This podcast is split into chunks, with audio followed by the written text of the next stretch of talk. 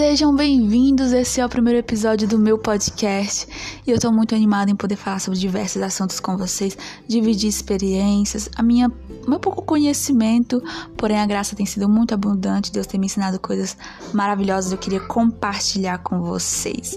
Meu nome é Jarina Mendonça e você vai ter uma uma lista longa de assuntos que a gente vai dividir juntos. Eu tenho um pouco conhecimento, porém Deus tem sido muito misericordioso e me levado a ter experiências incríveis com a sua palavra.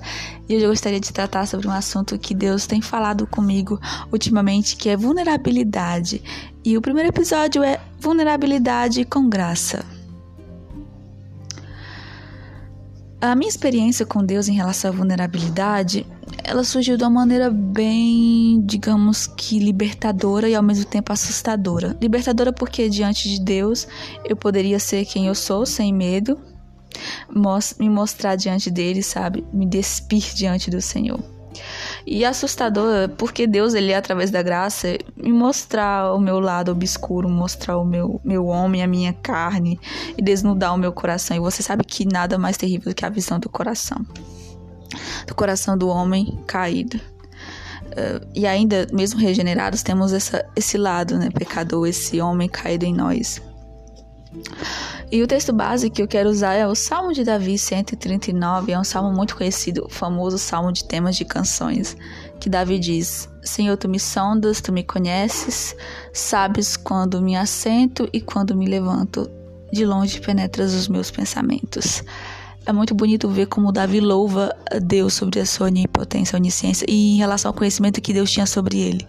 E aqui ele era muito vulnerável, ele se mostrou muito vulnerável diante de Deus durante toda a vida dele. Davi soube levar a Deus a sua vulnerabilidade.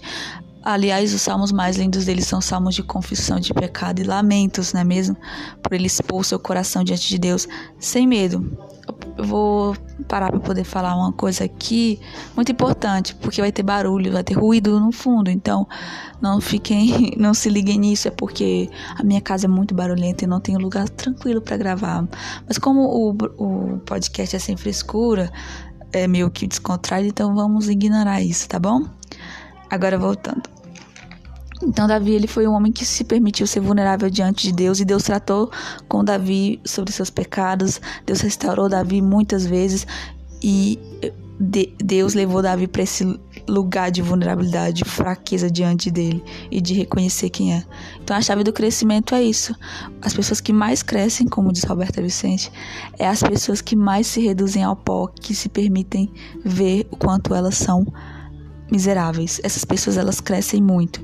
E Davi mostrou durante sua jornada com Deus que ele foi vulnerável.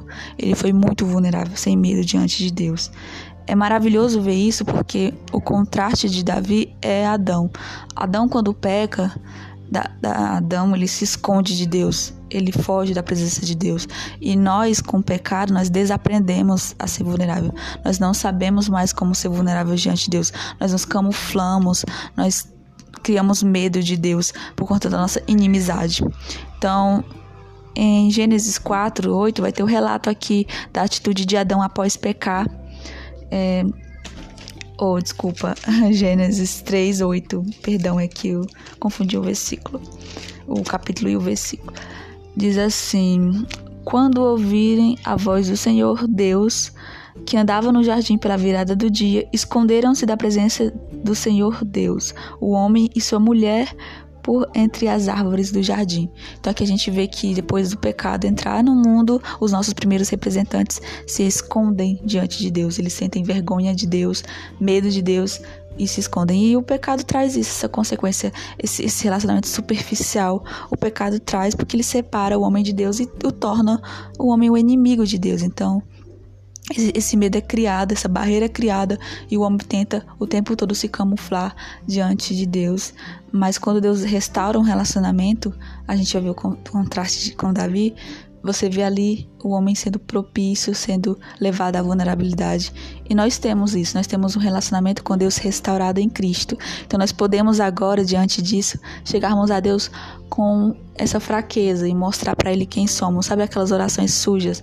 Fazer aquelas orações sujas, aquelas confissões de pecados, não superficialmente, Deus me perdoa por esse pecado, mas relatando cada sentimento em relação ao pecado. É, Senhor, por exemplo, eu não tive vontade de falar contigo hoje em oração. Eu não queria falar contigo em oração. É dura essas palavras, não é mesmo? Ou então falar, Senhor, hoje eu não queria ouvir a tua voz na tua palavra. Hoje eu não tive vontade de ouvir o Senhor falar pela palavra. Eu não tive vontade de ler a Bíblia. Então, esses, essas orações pesadas que a gente pensa, poxa, se eu falar isso. Deus já conhece, Deus conhece isso da gente, mas a gente se auto-engana fazendo como Adão, se escondendo do, do onisciente, né, de Deus. E olha como o pecado, a loucura do pecado, se esconder de Deus, né? Estranho. E é difícil mostrar nossa fragilidade. É muito difícil. Até para Deus que já nos conhece é difícil, quem dirá para os outros. Mas a vulnerabilidade diante de Deus requer uma vulnerabilidade diante dos outros. É quase obrigatório. E é libertador também do mesmo modo. Ser vulnerável diante dos outros é o segundo passo. O primeiro é, prime é diante de Deus, o segundo é aos homens. É difícil demais mostrar nossa fraqueza, porque a gente sempre quer que as pessoas elas vejam a nossa maturidade espiritual. Né? As fraquezas nossas, elas são facilmente cobertas. E isso nos leva a ter medo, medo da vulnerabilidade, a fugir disso.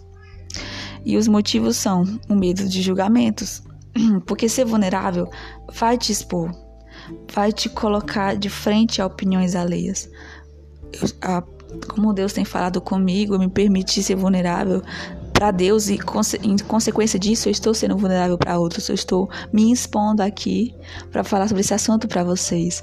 Já foi uma barreira vencida. Deus venceu isso dentro de mim e agora eu estou levando isso aos outros, o que é muito bom.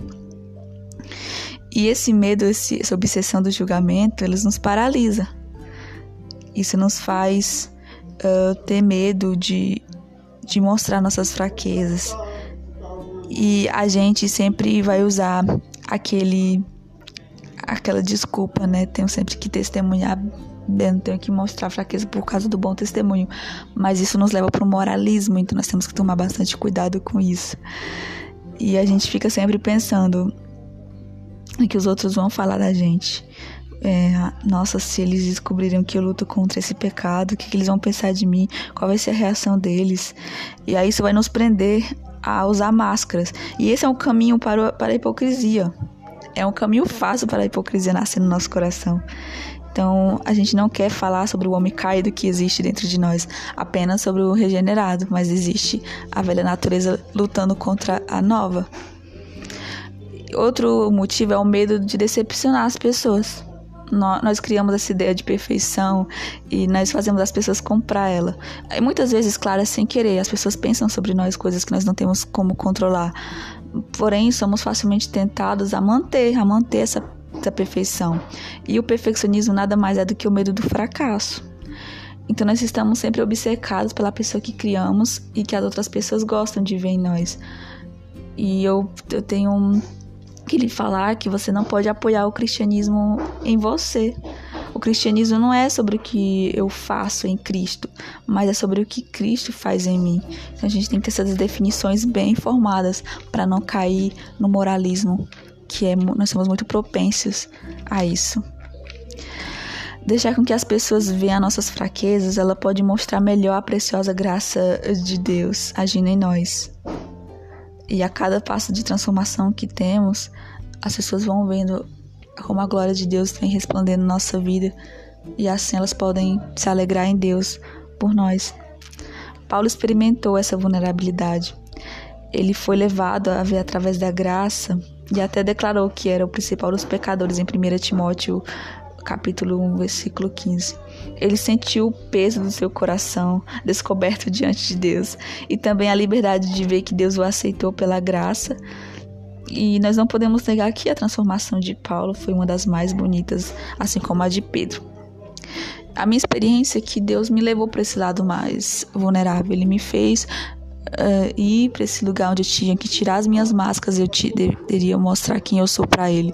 Foi muito difícil mas eu tive que fazer isso. Havia coisas em mim que ainda não estavam totalmente curadas, pecados ainda resistentes, e eu só pude ver isso através do poder uh, de Deus, na sua graça e na minha fraqueza.